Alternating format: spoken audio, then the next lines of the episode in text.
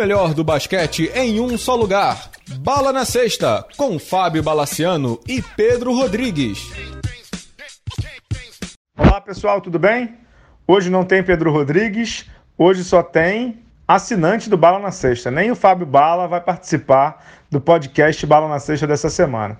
O que vai acontecer a partir de hoje, uma vez por mês, a gente vai ter a entrevista do assinante. Os assinantes do Bala na Sexta, no apoia.se barra Bala na Sexta, vão ter o direito de entrevistar personalidades do basquete brasileiro.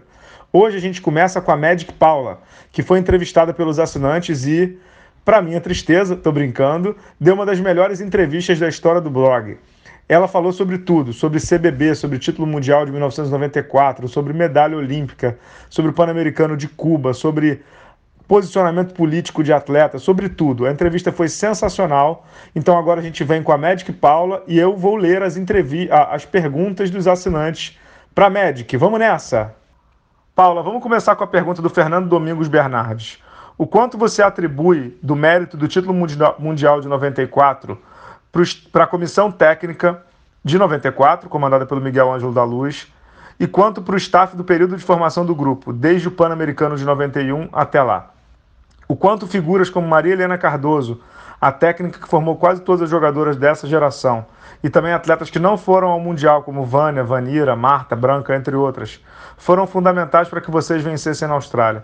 Existe essa relação ou não entre a vitória no Mundial de 94 e todo o trabalho que foi feito antes dessa geração conquistar o mundo na Austrália? Bom, eu não gosto de pensar no, em conquistas pontualmente. Acho que todo o contexto que todo mundo se envolveu, tanto clubes como jogadoras e um, um, ter uma visão um pouco mais ampla do que poderia acontecer e poderia ser melhor para a gente foi feito. Então eu sempre digo que as 12 jogadoras que estavam lá naquele momento estão representando a seleção, mas que ali todo mundo subiu ao pódio com a gente, né? Desde comissões técnicas anteriores, de jogadoras. Eu vejo um mérito muito grande nessa consciência dos clubes, essa consciência das jogadoras, essa consciência eh, da comissão técnica e até e muito da equipe, né?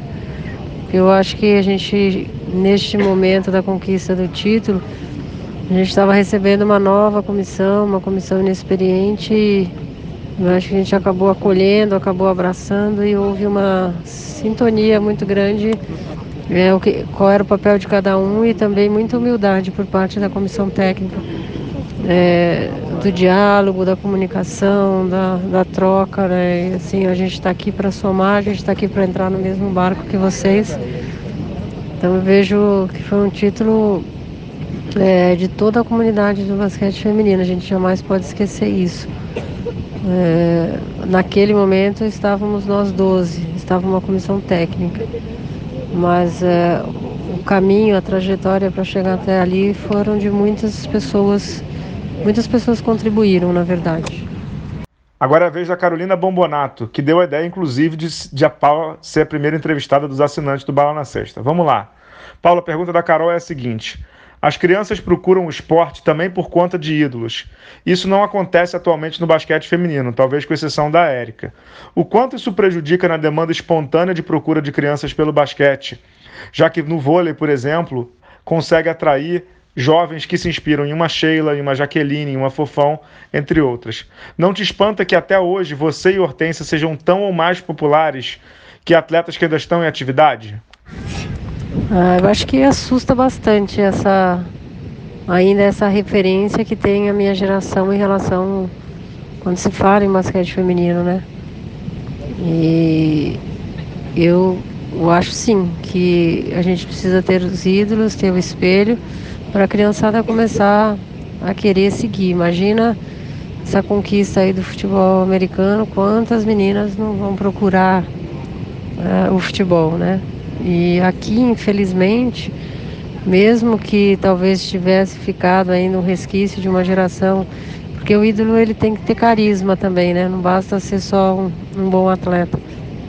E imagina se isso tivesse acontecido aqui, quem queria fazer esse trabalho? Onde é que você iria buscar a atividade de basquete feminino?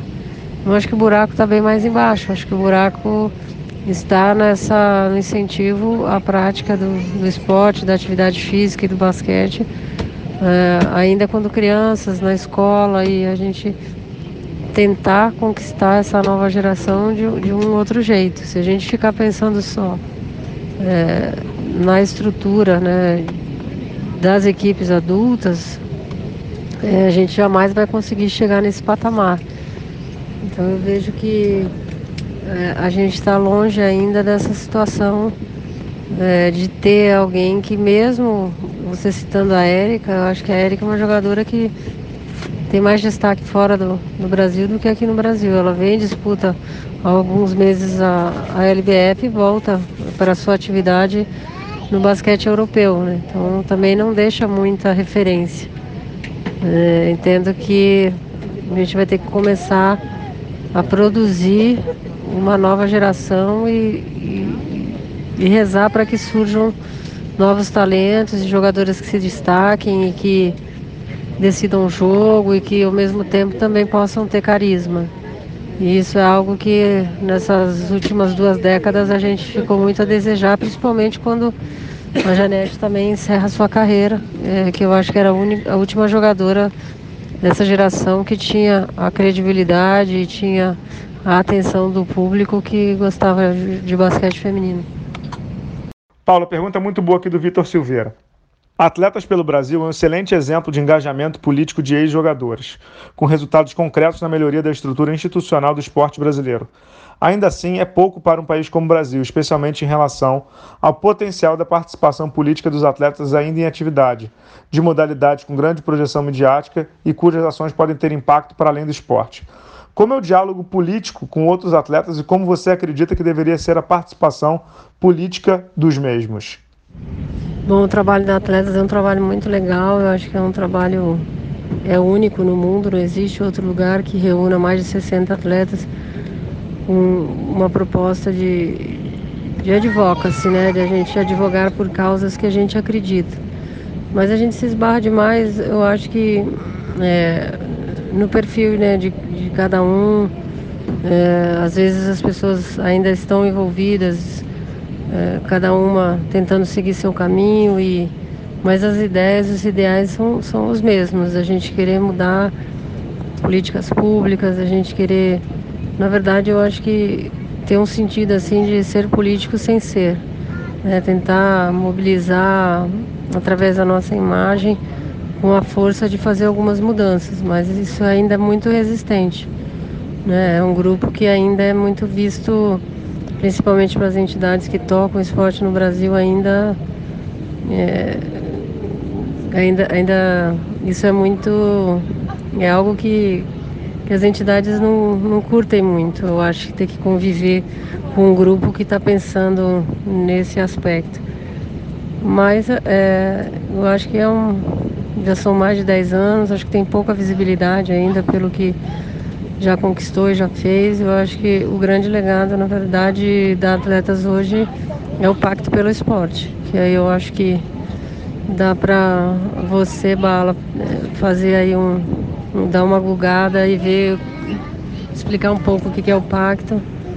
É um link para o pacto e que eu acho que é uma ação super importante para o esporte do país, onde a gente está tentando fazer com que as empresas só invistam em entidades sérias, entidades que tenham, é, tenham suporte à expertise das empresas né, que hoje apoiam o esporte. Atenção, por favor, Eu acho que a gente podia muito mais, mas a gente tem, tem uma limitação de recursos, a gente não pega recursos públicos é, para poder seguir as atividades dos atletas, então é algo muito ainda que tem uma força, tem, mas eu acho que podia ser, ser muito mais conhecida, muito mais utilizada, a gente poderia investir mais em outras ações, é, mas a gente às vezes fica sem pernas para fazer isso, para realizar realizar tudo isso. Pergunta do Carlos Alberto Beto Carluxo. Paula, Sinceramente, você e Hortência não poderiam ter participado mais do basquete feminino, ter feito mais pela modalidade? Ou pelo menos gritar sobre os imensos problemas recentes da CBB? O que, que você acha disso? Carlos, é, sinceramente a gente viveu também uma duas décadas praticamente que a gente está fora das quadras com gestões temerosas, corruptas e que na verdade não tinham muito interesse de que a gente estivesse ao lado e junto com eles. Em relação a, a gente brigar mais e contestar mais e falar mais sobre é, o que acontecia ali dentro, eu acho que fica complicado porque a gente só consegue falar as coisas quando elas são comprovadas. A gente não pode é, sair por aí achando que a gente é dona do, da palavra e, você sabe, a gente sempre soube que as coisas não andavam bem, mas nunca teve interesse também de que a gente participasse de nada. Na verdade, a Hortência até participou e fez um trabalho legal. Estava é, com a Janete, preparando a Janete para ser a treinadora da equipe adulta. Teve bons resultados, mas chegou um momento também que ela não conseguiu seguir junto. Porque eu acho que é incompatível com, era incompatível com a forma como a gente pensa.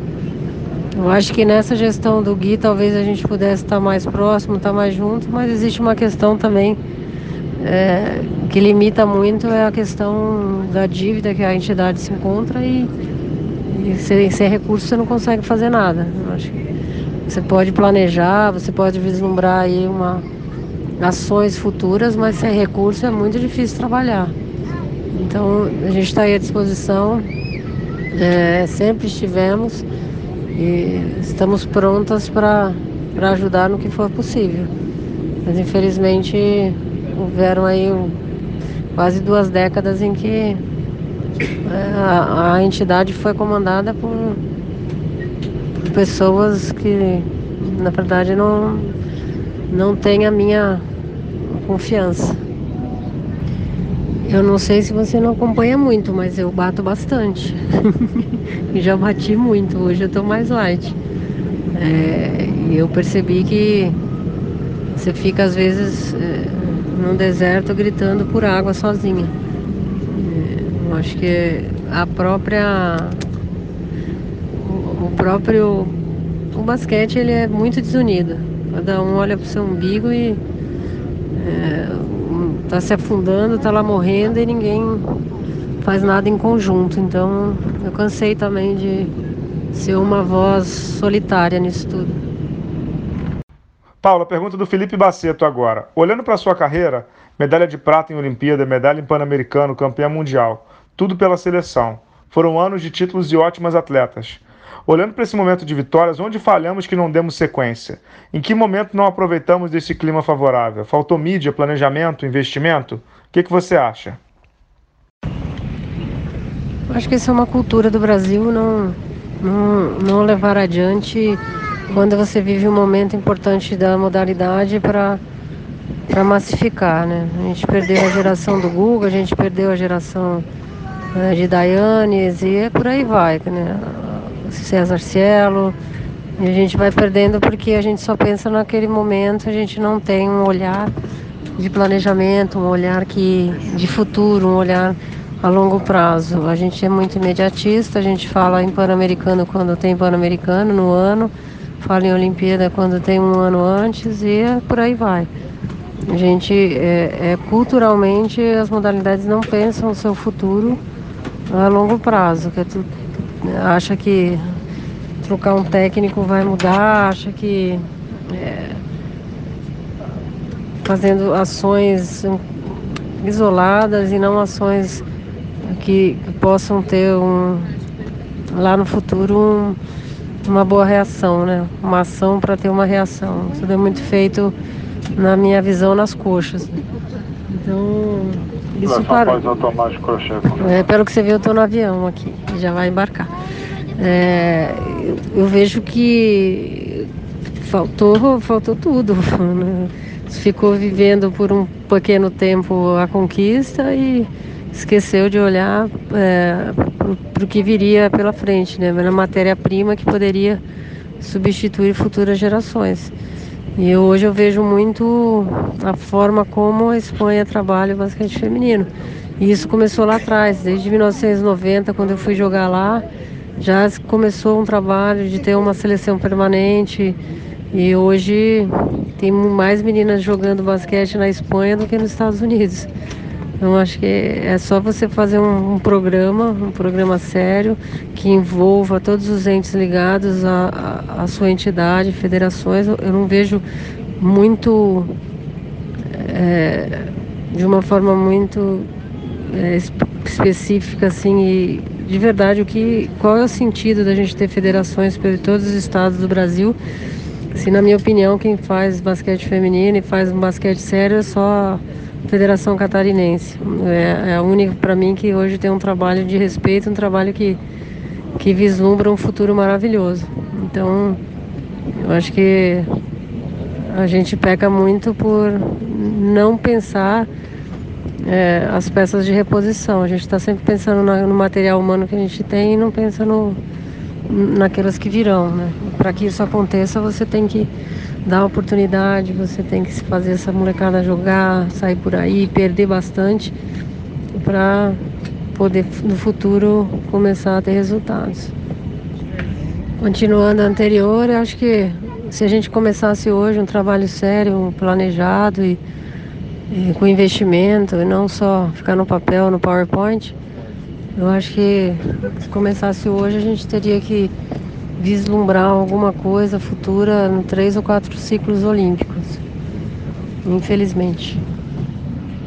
Pergunta do Gabriel Tomé, Paula. Hoje, no estágio em que se encontra o basquete feminino brasileiro, conquistar o que foi conquistado pela sua geração torna, torna ainda mais incrível os feitos atingidos?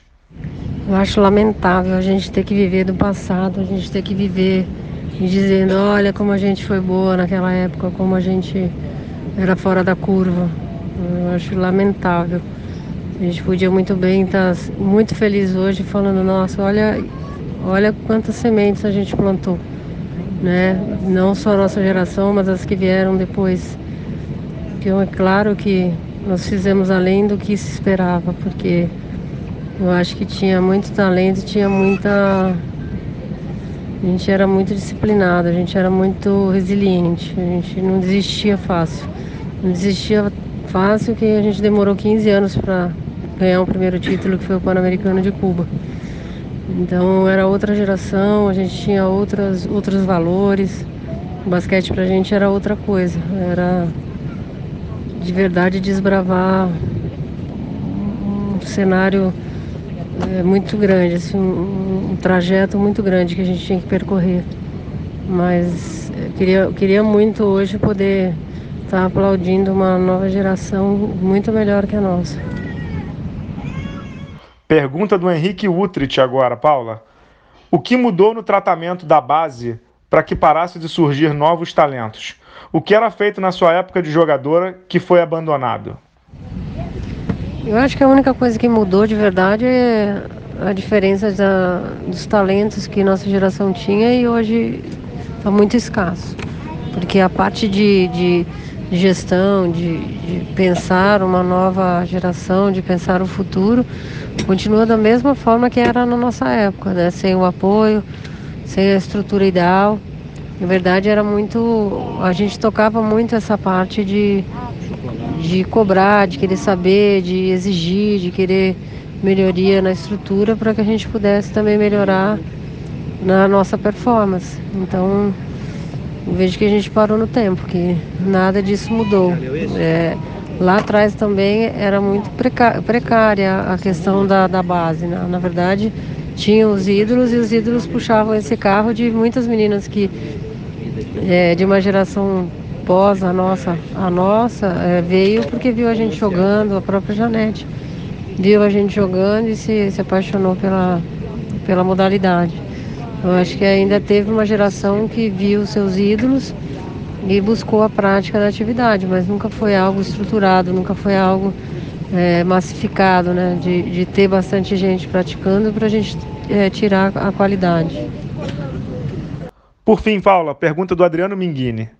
Como você vê a discrepância e qual a causa disso entre valores pagos aos atletas masculinos e femininos, seja em salário, premiações, espaço na televisão, etc. O que, que você acha disso tudo?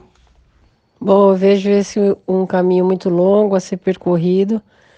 Eu acho que de uma hora para outra não dá para a gente querer que, de equiparação de salários, de visibilidade. E eu acho que já cresceu bastante o esporte feminino no mundo, mas tem muito que caminhar ainda.